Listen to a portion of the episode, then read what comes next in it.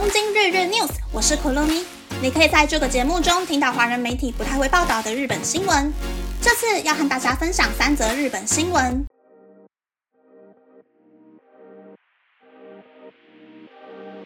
第一则新闻是地方银行和收购企业合作，延续地方企业的寿命。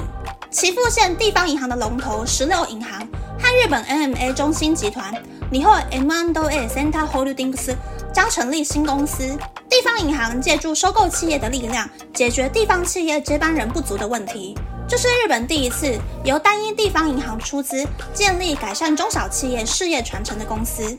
四月六日的合资公司成立新闻发布会上，十六金融集团的社长表示，希望与日本 M&A 中心集团进行多方面的事业传承支援。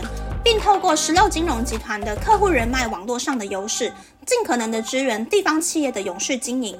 根据帝国数据银行的调查，截至二零二二年，日本全国各个行业的调查显示，没有接班人的企业占了百分之五十七点二。然而，自二零一一年开始进行调查以来，这是第一次比例低于百分之六十。另一方面，二零二二年的合并收购案比例首次超过了百分之二十点三。可以发现，企业在接班人不足的情况下，试图透过合并收购来延长企业的寿命。第二则新闻是，使用临时车牌的人中有四分之一的人没有缴回车牌。一般人民可能不太熟悉，在日本，如果要移动未领牌的新车，或是帮过期的车辆重新申请牌照，以及进行车检时，就需要使用临时车牌。临时车牌由地方政府发放。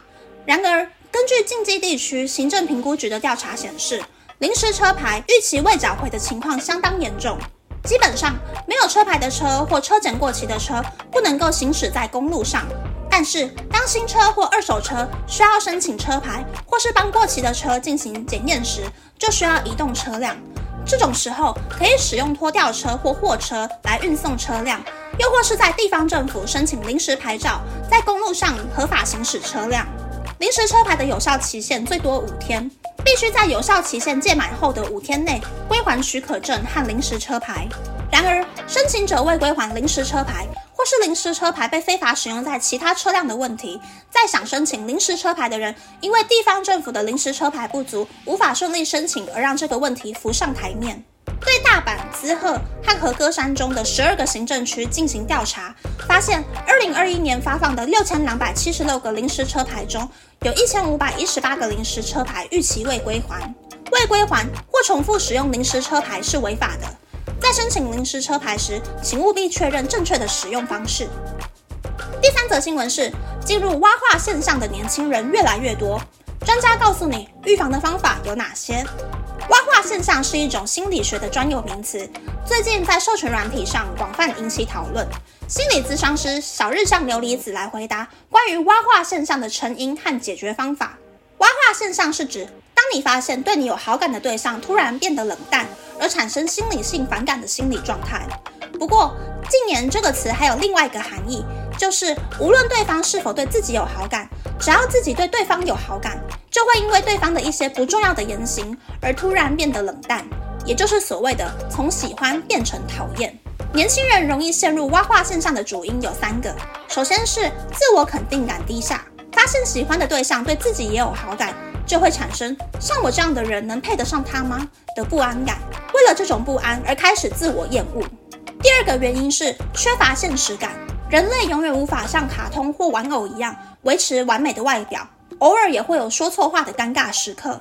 然而，如果对对方抱持过于理想化的幻想，就会失去现实感。当面对真实的对方时，会产生背叛感，而引发强烈的厌恶感。第三个原因是经验不足，因为蛙化现象在年轻人中较为常见。陷入蛙化现象的人，请进行自我分析，并检讨自己的思考习惯。例如，是否把自己的理想强加在喜欢的对象身上？对方向自己表示好感时，为什么不是用谢谢，而是用为什么选择我来贬低自己？像这样回顾自己是否有这些思维模式，然后一旦意识到，就要立即修正这些思考方式，并保持谦虚。谦虚并不等于自我否定，而是承认自己的存在，并保持真诚。以上是这次和大家分享的三则新闻。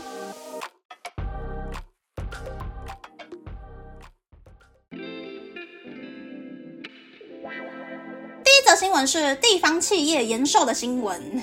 最近有很多找不到接班人的地方老企业，会和专门进行收购的公司合作，用日币一千到两千万元的价钱，把工厂设备和员工卖给想要创业当老板的上班族。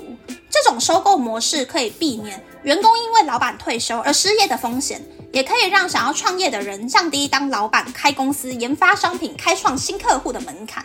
有很多的地方的清酒工厂就是靠这种模式活下来的。日本已经宣布不发放新的酿酒工厂证照，想要开清酒工厂又没有酿酒技术的上班族，就可以用收购工厂的方式获得酿酒工厂证照，也能获得经验丰富的员工做出品质优良的清酒。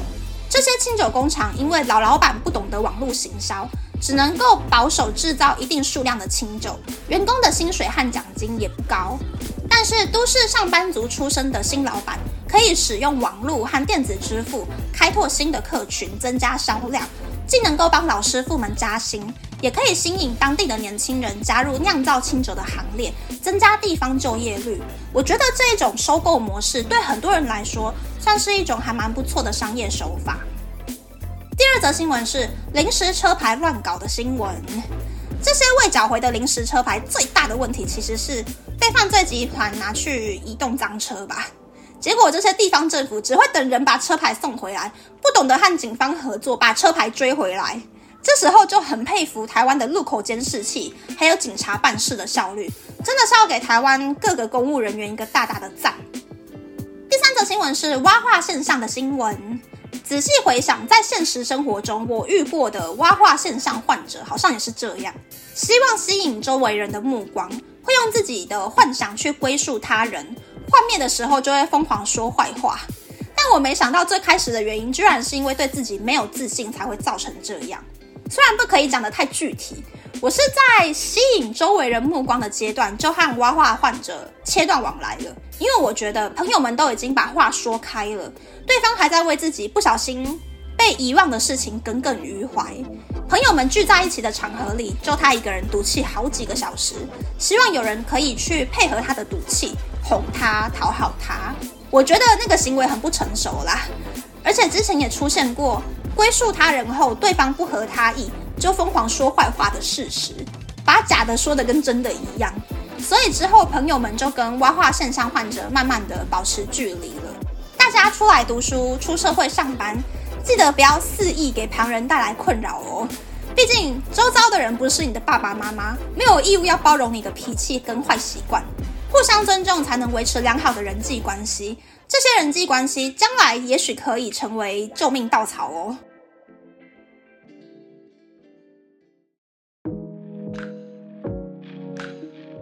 想和大家分享地方清酒工厂的行销手段。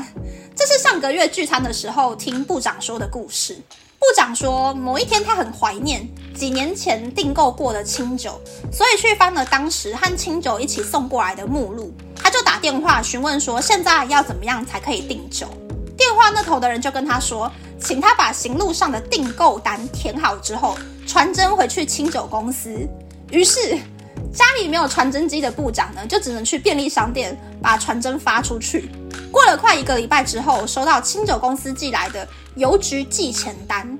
先说这个不是汇款，不可以在网络上操作，所以部长只能够再去找时间到邮局窗口付钱。付完钱之后，再过了几天，清酒公司确认有收到款项之后，才好不容易把清酒送到部长的手上。可是从打电话开始就已经过了两个礼拜了，喝个酒还要去找传真机，还要去邮局，整个流程超级麻烦的。如果清酒公司愿意学习线上接单和线上交易的方法，味道这么赞的酒，生意一定很好。但是在保守的乡下呢，没有业者去推销电商系统，老老板又只会用二十年前的方法做生意，错失了很多不会用传真机的年轻人市场，真的是很可惜呀。那么，那么这次的分享就到这边，不知道大家喜不喜欢这样的节目呢？欢迎大家留言和我分享你的想法。喜欢这个节目的朋友，可以在 Apple、Spotify、Google、s o n KKBox、My Music、First Story、Mixer Box 等 Podcast 平台和 YouTube 订阅《东京日日 News》，或是在 s o n 小额赞助这个节目，然后追踪《东京日日 News》的 Instagram 看今天的延伸内容哟。拜拜。